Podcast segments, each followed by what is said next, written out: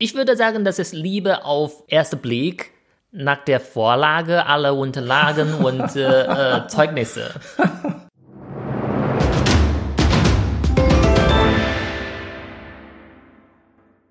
大过年的，怎么一个人回来呀？有女朋友了吗？哎，年纪不小了，早做打算呢。 Wenn ihr auch nur Chinesisch verstanden habt, dann seid ihr hier richtig. Herzlich willkommen zu Süßsauer, dem China-Podcast. Ich bin Steffen und auch diesmal sitzt neben mir. Hallo, ich bin Yang. Yang, ich habe jetzt nicht jedes Wort verstanden, was du gerade gesagt hast. Aber Aha, was hast du verstanden? Pangyo habe ich zum Beispiel verstanden, was Freund heißt. Okay, ja. und es klang aber sehr genervt und angestrengt. Was hast du da gerade gesagt? Findest du? Ich würde sagen, das klang äh, nett und leidenschaftlich. Okay, dann sag doch mal, was du gesagt hast. ich habe eben versucht, alle Verwandte nachzumachen, die du nur zum bestimmten Fest siehst. Und die würden alle Anlässe greifen. Wenn sie dich sehen, dann fragen sie, ach, warum bist du alleine hier? Warum hast du noch keine Freundin oder kein Freund? Du bist schon so alt, du sollst das so schnell wie möglich so erledigen. Dann hätte ich ja doch richtig geschätzt. Äh, klingt sehr nervend. Auf jeden Fall. äh, ja, für uns nervend. Äh, für die, ähm, ja, die kümmern sich um uns. Wir sprechen in der heutigen Ausgabe eigentlich über Liebe, aber ihr werdet im Laufe der Folge sehen, wir sprechen mehr über die Partnerwahl, wo jetzt nicht so viel Liebe manchmal drinne steckt. Und das ist auch einer der großen Unterschiede zwischen Deutschland und China, die Herangehensweise bei der Partnerwahl. Also ich würde sagen, es steckt auch Liebe drin, aber in chinesischer Philosophie, das ist äh, Liebe ist eher was unrealistisch und kindisch ist. Äh, wenn eine Partnerschaft oder Beziehung weiterlaufen soll, die Voraussetzung ist, dass die Rahmenbedingungen passen, nicht äh, Liebe. Und ich glaube, das ist schon ein großer Unterschied zwischen Deutschland und China. Aber wir werden mal im Laufe der Episode äh, schauen, ob das wirklich so stimmt, ob es da so gravierende Unterschiede gibt. Mal vorab zur Einordnung, äh, warum wir über das Thema Dating sprechen. Das ist nämlich sehr spannend, denn in China gibt es 30 bis 40 Millionen mehr Männer als Frauen, zurückzuführen auf die Ein-Kind-Politik beispielsweise. Und das ist schon eine große Herausforderung, äh, für 30 bis 40 Millionen Männer eine Partnerin zu finden. Und auf der anderen Seite haben wir die Frauen, die zwar auf den ersten Blick eine große Auswahl haben, aber doch sehr wählerisch sind und auch viel Druck verspüren. Ja, und ein Grund, warum ich diese Folge machen wollte, ist auch so, äh, bei unserer letzten Folge, äh, Klischee-Killer-Sammlung, hatte jemand die Klischee eingebracht, dass nämlich die chinesische Frauen bei Partnerwahl nur auf äh, das Geld und äh, sowas bei den Männern gucken. Und da fand ich auch ganz interessant, äh, dass äh, sowas selbst äh, manche Deutschen sowas kennen. Ja, dann lass uns mal drüber sprechen. Worauf schauen dann jetzt eigentlich Männer und Frauen bei der Partner, Partner- und Partnerinnenwahl? Was sind eigentlich so die Faktoren, auf die man schaut, wenn man jetzt die Liebe fürs Leben sucht? Tja, wie die Männer oder Frauen Partner oder Partnerin suchen. Ja, es gibt natürlich unterschiedliche Faktoren und ich würde zuerst mal sagen, was ich genannt habe, na, das spricht natürlich nicht für allen, ich habe mal zusammengefasst, als Faktoren, ich würde sagen, äh, manchmal Partnerwahl ist so wie ein bisschen wie Bewerbung. Deshalb spricht dein Uni-Abschluss eine große Rolle. Und äh, dein Job, dein jetziger Job und wie viel du verdienst und äh, na, die Körpergröße und auch bezüglich der Familie, so was machen die Eltern, leben die noch, leben die noch zusammen oder hast du Geschwister?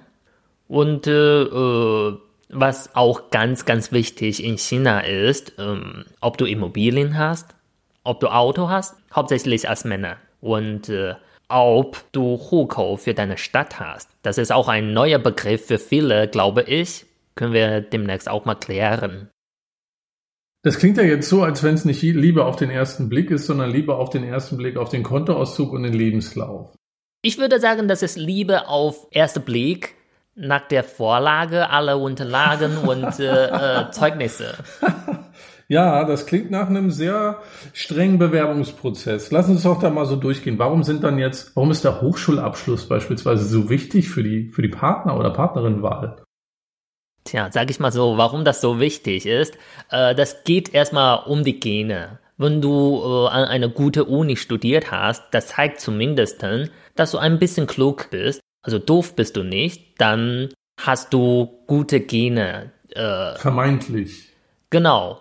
Und äh, in China, also Gaokao ist sehr streng im Vergleich zu Abitur. Und wenn du da gute Note bekommen hast, das zeigt, dass du vielleicht nicht nur klug bist, sondern auch fleißig bist. Das ist auch eine gute Eigenschaft. Man muss dazu sagen, in China ist es ja nochmal wichtiger, auf welche Uni ich gehe, um einen Abschluss zu machen. Das ist ja in Deutschland jetzt, gibt es auch äh, Exzellenzunis und dann andere Unis, aber es ist jetzt nicht so wichtig, wo man den Abschluss beispielsweise gemacht hat. Aber in China ist es schon sehr wichtig, richtig? Da gibt es ja so die Top, Top 3, Top 5, Top 10 Unis.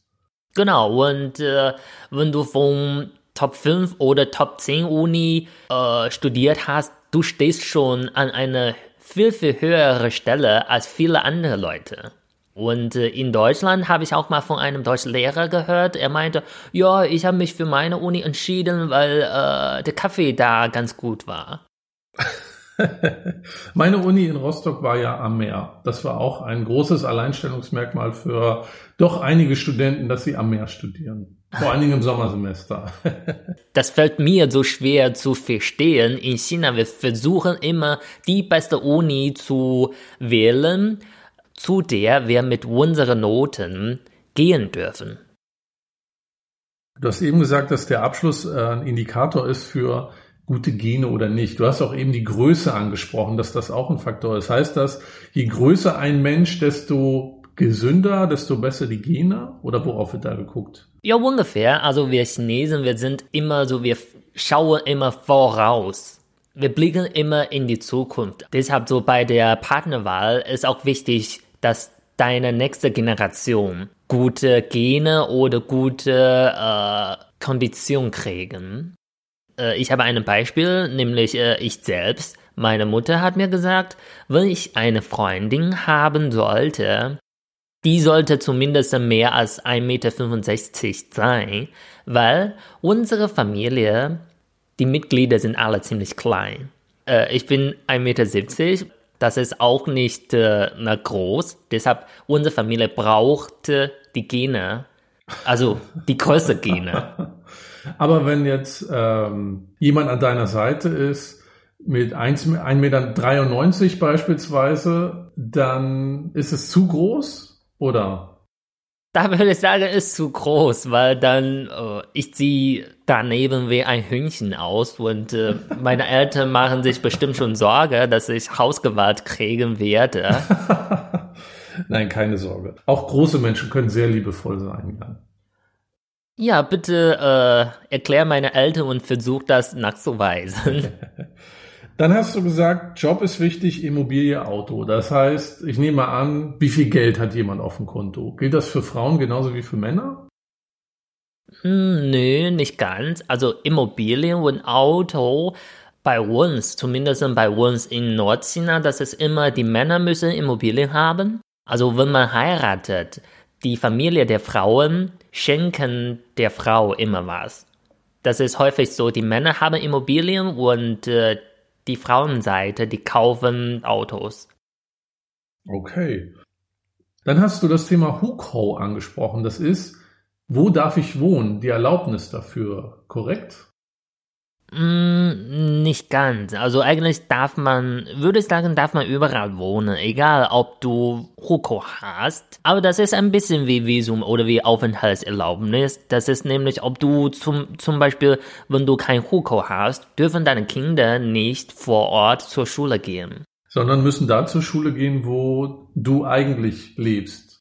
Genau, oder du gehst trotzdem vor Ort, aber dann gibt es eher nur Schulen für Wanderarbeiterkinder, also mit sehr, sehr schlechten äh, Rahmenbedingungen oder sowas. Selbst wenn du in dieser Stadt zehn Jahre gearbeitet hättest und du hast kein Hukou, dann du hast immer noch nicht in diese Stadt angesiedelt. Das ist nicht wie in Deutschland. Ich ziehe mich äh, in diese Stadt ein und dann melde ich mich an. So einfach ist das nicht. Alles klar, sondern man muss dann eigentlich die Kinder bei Wanderarbeitern, habe ich gelesen, ist es oft so, die können dann nicht in Beijing, wo die Eltern arbeiten, zur Schule gehen, sondern müssen in dem Dorf zur Schule gehen, wo sie eigentlich herkommen, weil sie die Hukou nicht haben für Beijing.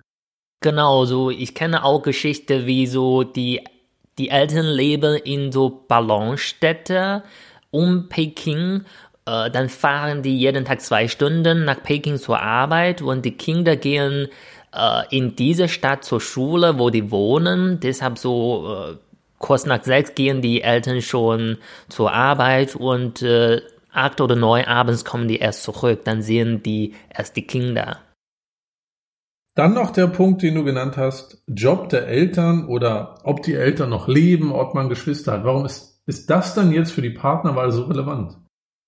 Also die Situation der Eltern ist immer wichtig, weil ähm, anders als in Europa eigentlich die Familie, die unterstützt oder finanziert dich immer, selbst wenn du Erwachsene bist. Also und in China, wenn du jemand heiratest, heiratest du nicht eine Person, sondern eine Familie. Deshalb so, es könnte vorteilhaft sein, wenn die Eltern sehr, sehr guten Jobs haben oder wenn die sehr guten äh, Ruf haben, das ist immer was Vorteilhaftes. Hat das auch was damit zu tun, dass man die Eltern im Alter ja pflegt und bei, meistens bei einem dann einzieht? Ist das auch noch ein Punkt dafür? Oh, das ist ein guter Punkt. Wegen Ein-Kind-Politik das könnte sein, dass ein Ehepaar vier ältere Menschen pflegen muss. Und das ist auch anders als in Europa. In China geht man ungern ins Seniorheim. Sonst fühlt man sich wie so äh, von den Kindern rausgeschmissen. Die Kinder müssen eigentlich fast immer persönlich die Eltern pflegen. Und deshalb manchmal könnte, das klingt ein bisschen brutal, aber manchmal könnte das ein Vorteil sein, wenn zum Beispiel die Eltern leben nicht mehr. Also zum Beispiel äh, die Mutter ist schon gestorben. Dann es gibt eine Person weniger zu pflegen. Das heißt, genauso wie in Deutschland freuen sich auch manche, wenn die Schwiegermutter nicht mehr lebt, richtig? Genau, und äh, das ist auch ein großes Thema, nämlich äh, Konflikt zwischen Schwiegermutter und äh, Schwiegertochter und sowas. Weiß nicht, ob das anders in Deutschland ist. Es geht immer, wie das in China ist. Geht es darum, äh, ich weiß am besten immer noch, was für meinen Sohn äh, gut ist, statt die äh, der Sohn alleine Entscheidungen trifft oder die die Frau mit dem mit ihrem Mann zusammen. Sowas halt. Genau, ja, sowas. Okay. Nee, also so stark ist es, glaube ich, in Deutschland nicht ausgeprägt, kenne ich kaum, aber ich glaube, den einen oder anderen Sonderfall gibt es bestimmt auch dann nochmal auf das Thema Geschwister zu sprechen gekommen. Es gibt ja die ne, ein Kindpolitik, die jetzt aufgeweicht wurde in den letzten Jahren und ein paar Menschen haben ja Geschwister wie du. Warum ist denn das auch nochmal relevant für die Partnerwahl? Es wird ja immer komplexer irgendwie. Ja, das stimmt leider.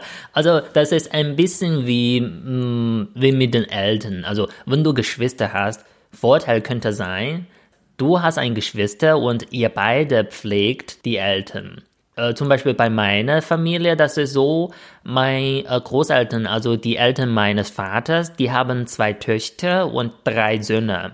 Jedes Jahr besuchen die zum Frühlingsfest einen Sohn. Und äh, die drei Söhne, die wechseln immer. Und äh, dann meine Großeltern wohnen immer so einen Monat bei einem Sohn. Dann so, wenn du Geschwister hast, ihr könnt diese Verantwortung ein bisschen teilen. Aber manchmal könnte das auch von Nachteil sein. Zum Beispiel, du bist eine Frau, du hast einen Bruder. Das könnte Nachteil sein, nämlich hm, als Frau muss man manchmal den Bruder finanzieren. Okay, dann wissen wir jetzt, worauf so grob geschaut wird. Abschlussjob, Einkommen, Vermögen, Huko, Größe des Menschen, äh, Familienverhältnisse mit Eltern und Geschwistern werden dann diese Faktoren, sind die bei Männern und Frauen gleich oder gibt es da auch nochmal Unterschiede bei der Partner, weil das bei Frauen auf andere Aspekte geguckt wird als bei Männern beispielsweise? Ja, das schon. Wie ich eben so kurz erwähnt habe, zum Beispiel mit der Größe.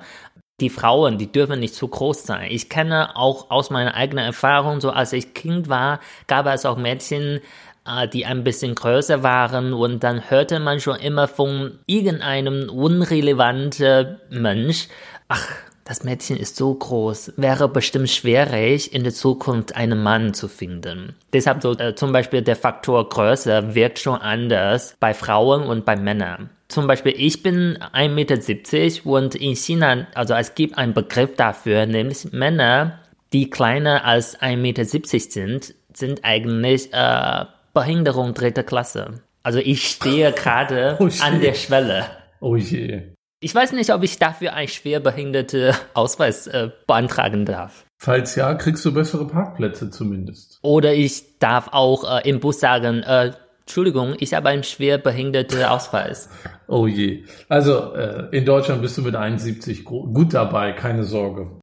Ja, und auch so äh, mit zum Beispiel Uni-Abschluss ist immer gut, wenn die Männer einen sehr, sehr guten Abschluss haben, aber für Frauen, das ist auch irgendwie anders. Zum Beispiel, ich kenne wie so, in China sagt man, es gibt drei Geschlechter, Männer, Frauen und äh, weibliche PhD.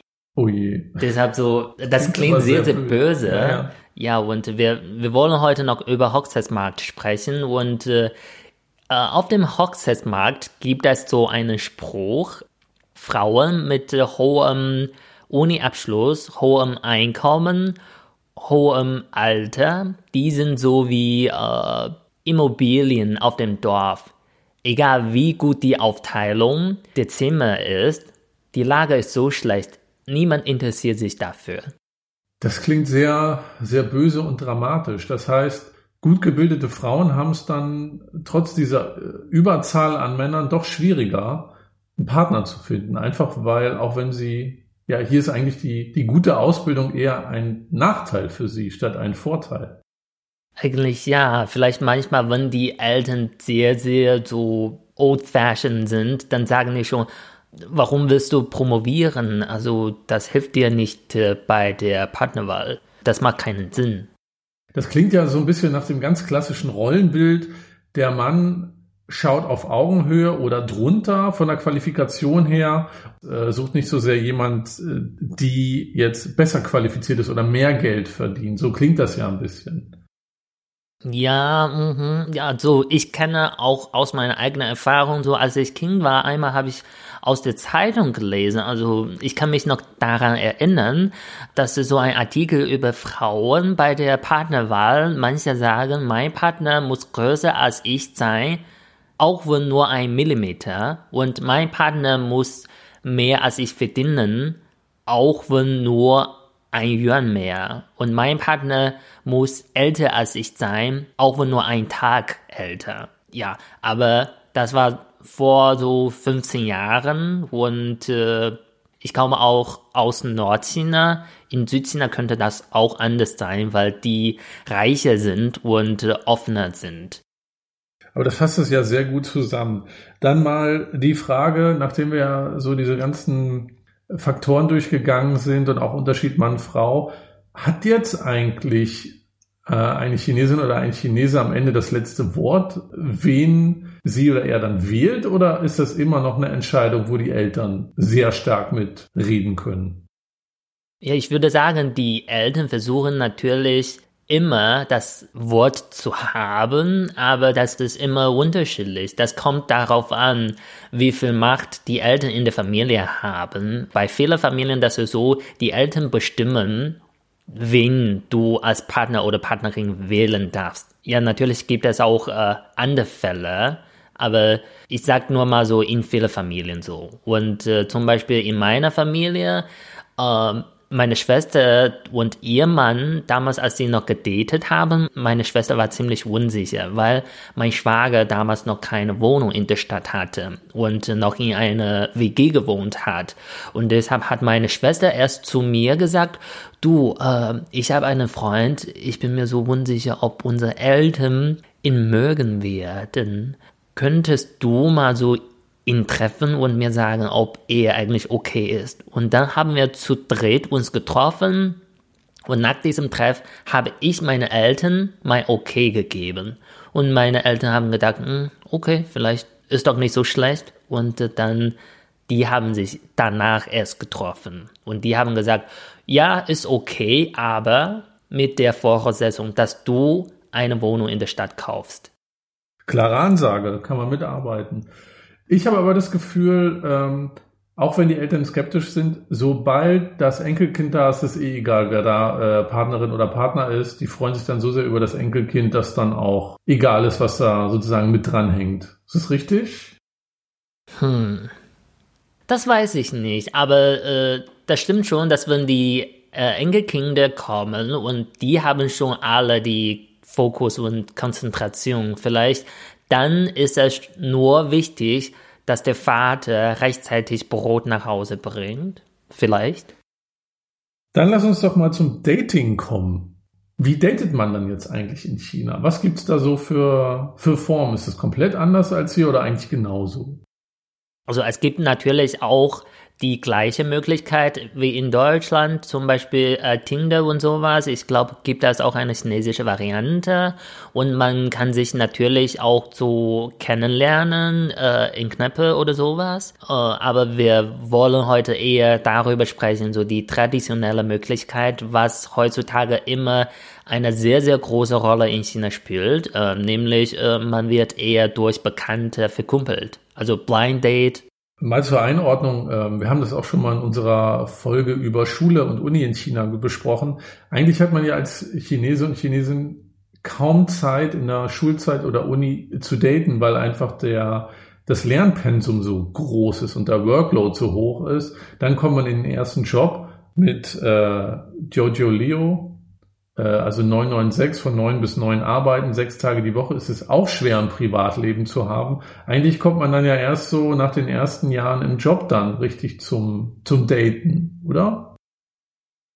Ja, würde ich sagen, ungefähr so. Also es gibt natürlich Leute, die äh, in der Uni schon einen Partner oder Partnerin haben, aber würde ich sagen, die Leute, die sind die Lucky Bastards. weil, weil so ähm, aus meiner eigenen Erfahrung eigentlich in China in der Schule eine Beziehung zu haben ist tabu, also ist verboten. Und äh, als ich zur Uni gegangen bin, meine Mutter hat mir auch gesagt, na Yang, ich möchte dir sagen, du gehst demnächst zur Uni. Ich will dir nicht verbieten, aber ich finde, es wäre ganz gut, wenn du die vier Jahre dich auf dein Studium fokussierst, statt auf äh, Frauen. Deshalb so. Immer ein guter Tipp. Genau. Ja, und äh, äh, diesen, diesen Tipp habe ich mitgenommen und genauso wie die anderen neun Mitbewohner von mir im Studentenwohnheim. Also wir haben zu zwölf gewohnt, habe ich schon mal erwähnt. Und äh, als wir das Studium beendet haben, nur zwei von zwölften Jungs haben Beziehung gehabt. Wenn ich mich richtig erinnert habe. Also haben alle sehr fleißig gelernt.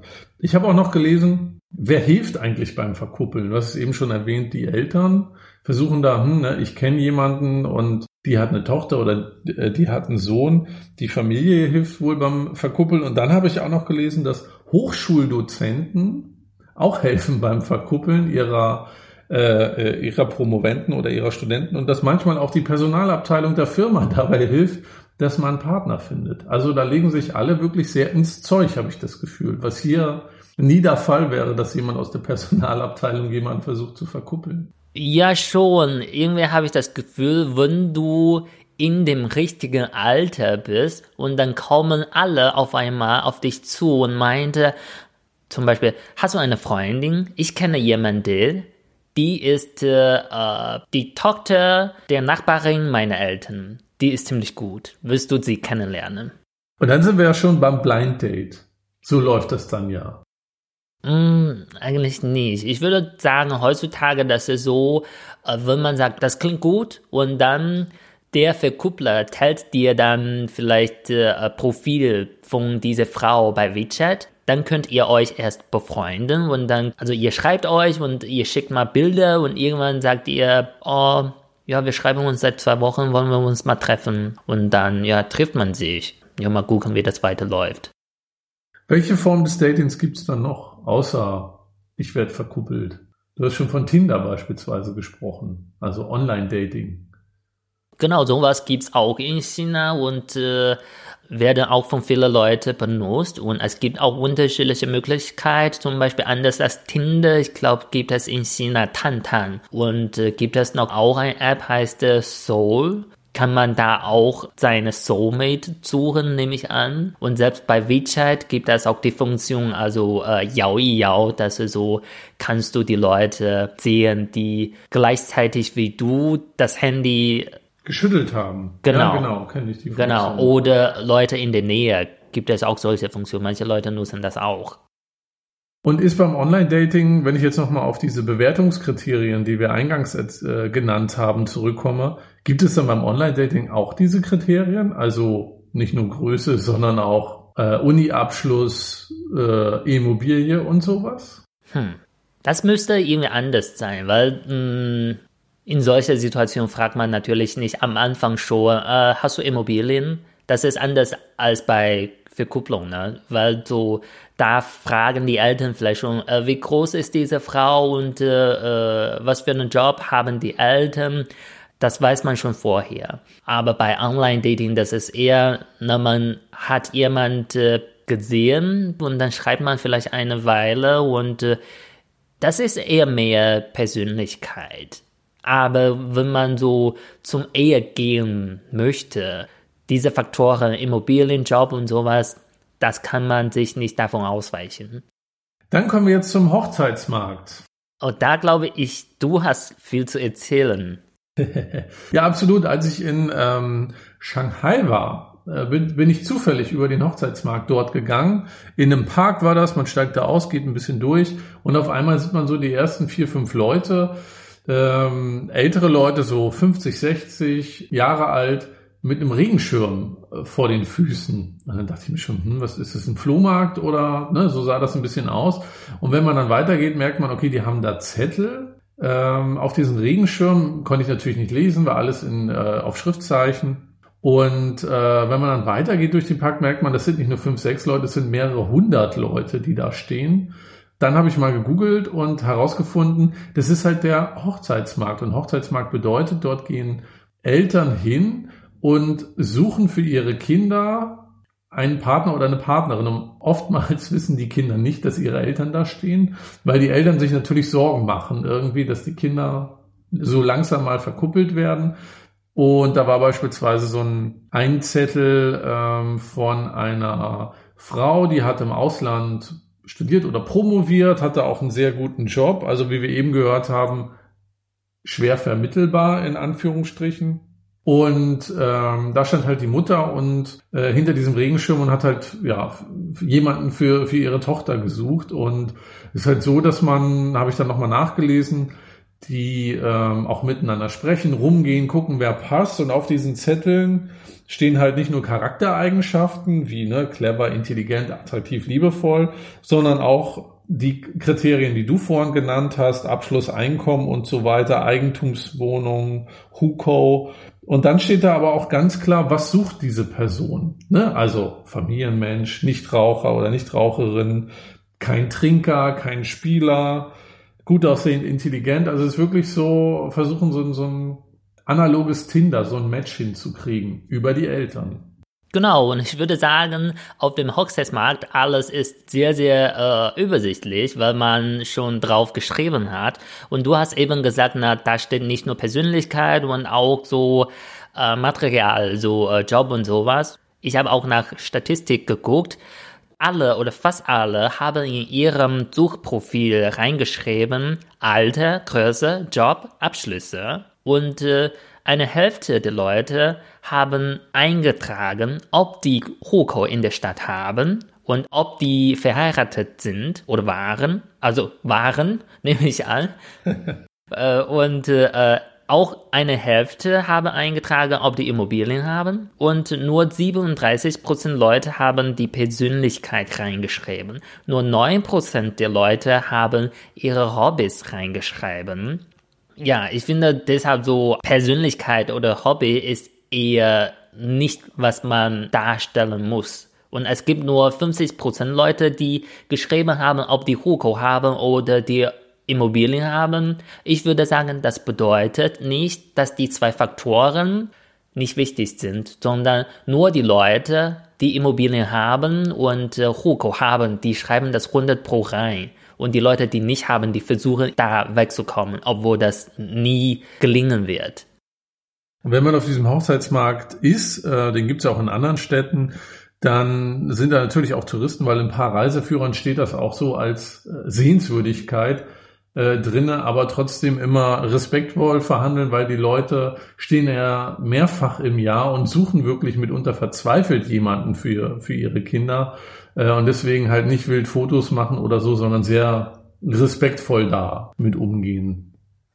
Genau, also vielleicht für manche Leute, das ist nur so eine Sehenswürdigkeit, aber für die meisten Leute, das ist pure Business.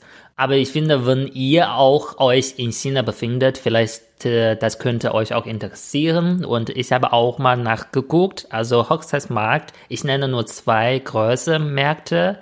In Shanghai einmal äh, in der U-Bahn-Station bei der Haltestelle Volkspark und äh, das ist eher äh, Sonntag, würde ich sagen. Und äh, in Peking gibt es äh, auf dem Zhongshan Park und das ist Donnerstag und Sonntag nachmittags. Also falls ihr euch dafür interessiert und äh, ihr euch in Peking oder Shanghai befindet, könnt ihr auch mal hingehen. Aber wie Steffen gesagt hat, mit Respekt. Und wenn ihr euch so viel dafür interessiert, könnt ihr sogar mal versuchen, euren eigenen Stand zu haben. ja, ich weiß gar nicht, wie Ausländer ankommen auf so einem Hochzeitsmarkt. Aber was ich gesehen habe, war auch, dass es dort erstmal keine Fotos zu sehen gibt, sondern wenn die Eltern dann Interesse zeigen, ein bisschen sprechen, dann zeigt man sich Fotos von den Kindern auf dem Handy. Und das klingt ein bisschen so wie äh, Secret Agent Treffen. Also man trifft sich erst äh, so auf ein Code, Regenschirm und dann spricht man so Codewörter, Immobilien, Geld, Job, Größe und dann, wenn das alles passt und dann zeigt man so privat die Fotos. Genau und, und eine Sache noch, die wirklich sehr, äh, auch ich muss sagen, ein bisschen unterhaltsam war. Auf diesen Markt kam dann ein Mann, so ich sag mal, sah aus wie Anfang 30, in einer Uniform. Marine war es, glaube ich. Und sofort war eine Traube von Eltern um ihn herum, um über deren Töchter zu sprechen. Also es war wirklich ein bisschen wie, wie aus dem Film so. Aha. Und äh, als du da warst, hast du was gemacht oder hast du noch was anderes Interessantes gesehen? Ich wurde ignoriert von allen. Okay, vielleicht weil du kein Suchprofil dabei hast. Kein Boyfriend Material, habe ich festgestellt. Und ich habe ja weder eine Immobilie in der Stadt noch Huko, also bin ich schon mal raus aus dem Suchfilter. Genau, also ich glaube, als die Eltern dich gesehen haben, haben die schon sofort gemerkt, hm, Ausländer, bestimmt kein Huko, weil das ist super, super schwierig für Ausländer. Und äh, ah, mir ist auch eingefallen, am Anfang hast du gesagt, in China gibt es 30 oder 40 Millionen Männer mehr als Frauen. Äh, das stimmt leider wegen Ein-Kind-Politik und äh, damals alle Eltern wollten Söhne. Aber auch ganz interessant ist, also einmal hat eine Zeitung eine Forschung durchgeführt. Die haben so fast 900 Anzeigen auf dem Markt durchgeschaut und davon sind äh, mehr als 600 Frauen und weniger als 300 Männer. Also obwohl es in China mehr Frauen gibt, sollten die irgendwie mehr Auswahl haben, aber die Frauen sind äh, mehr gestresst als die Männer. Ja, interessant. Bestätigt ja nochmal den Punkt, dass es doch eine Ungleichheit gibt bei der Partnerwahl zwischen Mann und Frau. Ich habe noch eine äh, Datingform gefunden, die fand ich irgendwie total süß. Und zwar gibt es seit ein paar Jahren den Liebeszug. Der Liebeszug Aha, was, was ist das denn? Ja, ja, der Liebeszug fährt in der südwestlichen äh, Provinz Sichuan, nimmt halt immer Singles mit, Männer und Frauen, und ähm, hat schon jetzt in den, in den letzten Jahren mehrere tausend Singles transportiert. Und das ist immer so ein zweitägiger Trip. Und es gibt eine Übernachtung und man macht dann verschiedene Spiele auch an Bord und Aktivitäten und man isst auch zusammen und so soll man die Liebe seines Lebens äh, kennenlernen. Und die Bilanz ist, dass es bisher laut Eigenaussage hunderte Verliebte gibt und schon zehn Hochzeiten. Das finde ich irgendwie was Schönes, so ein Liebeszug. Das ist auf jeden Fall ein interessantes Format, würde ich sagen. Aber mehr als 1000 Leute sind mitgefahren und nur 100 Leute sind zusammen geworden. Und 10 Hochzeit, diese so Rate klingt nicht so viel. Aber für mich klingt das so, dass beim Liebeszug eher äh, vielleicht mehr Liebe im Spiel ist als äh, sozusagen die ganzen anderen Faktoren, die wir, über die wir heute schon gesprochen haben. Das ist jetzt so mein ganz romantisches Bild von diesem Liebeszug. du möchtest auch mal mitfahren, wenn du die Möglichkeit hast. Nee, ich habe keinen Bedarf am Liebeszug, ehrlich gesagt. dann kommen wir jetzt zum Wörterbuch, denn wir wollen euch auch vermitteln, wie ihr dann die Liebe eures Lebens oder zumindest ein Date auch nett ansprechen könnt auf Chinesisch. So, Steffen. Äh, ja, ja, ja. Wenn du die Liebe deines Lebens gefunden hast, wie kannst du die Person ansprechen oder adressieren? Das weiß ich zum Glück. Äh, dann sage ich Qin Aide. Oh ja, das stimmt. Das klingt ganz, ähm, ja, würde ich auch nicht anders sagen. Aber ja, wolltest sagen, klingt ganz gut ausgesprochen. Genau, also, aber ich wiederhole trotzdem nochmal. Qin Aide. Ich spreche es jetzt auch nochmal aus damit ihr auch nochmal eine andere Ausspracheform hört. Zin-Eide heißt so viel wie mein Liebling. Kommen wir jetzt zu einem Satz, den wahrscheinlich die meisten von euch auch in anderen Sprachen aussprechen können. Ich liebe dich. Heißt auf Chinesisch wo ai ni wo ai ni. Genau, also wo ist ich und ni ist du oder dich und ai ist dann Liebe. Aber wenn das dir zu viel oder zu früh ist, kannst du auch sagen, ich mag dich. Nämlich, 我喜欢你.喜欢 ist ein mögen. 我喜欢你. Und äh, wenn jemand äh, dir gesagt hat, ich liebe dich, mh, hm, wie kannst du auf Chinesisch antworten? 我也是, vielleicht? Also, dann ich auch. 我也是. Ja, das klingt schon mal ganz Klingt aber gar nicht romantisch, muss ich sagen. Ja, sag einfach, äh, 我也 Eini, ich liebe dich auch. Yeah ist dann auch.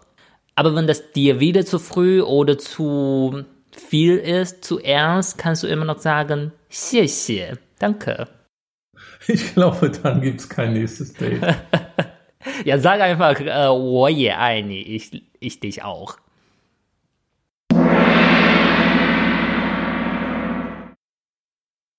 So, das war eben unsere Folge über Dating und äh, Partnerwahl in China und äh, äh, ich würde sagen, das klang euch vielleicht viel so absurd oder mh, hm, könnt ihr euch nicht vorstellen, aber das ist leider in vielen Regionen immer noch so, aber ich glaube, das verbessert sich auch durch die Zeit, weil die Leute immer besser ausgebildet sind und äh, wie ich auch schon mal gesagt habe, das ist nur in bestimmten Regionen und äh, in jeder Familie, das ist auch anders.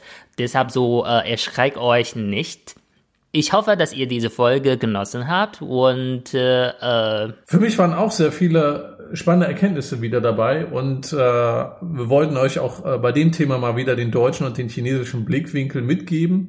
Ihr habt gemerkt, wir haben in dieser Folge das Thema LGBTQ nicht angesprochen. Wir haben uns nämlich dazu entschieden, dazu mal in diesem Jahr eine eigene Folge zu machen und da werden wir dann nochmal auf verschiedene Aspekte dieses Themas eingehen. Wir freuen uns immer über eure Kommentare oder Anregungen auf Instagram, China-Podcast. Schreibt uns da gerne, schickt uns Nachrichten, Themenvorschläge äh, oder sagt, was wir besser oder anders machen können. Das war's für die heutige Folge. Ich bin Steffen und sage Tschüss. Ich bin Yang und sage 再见.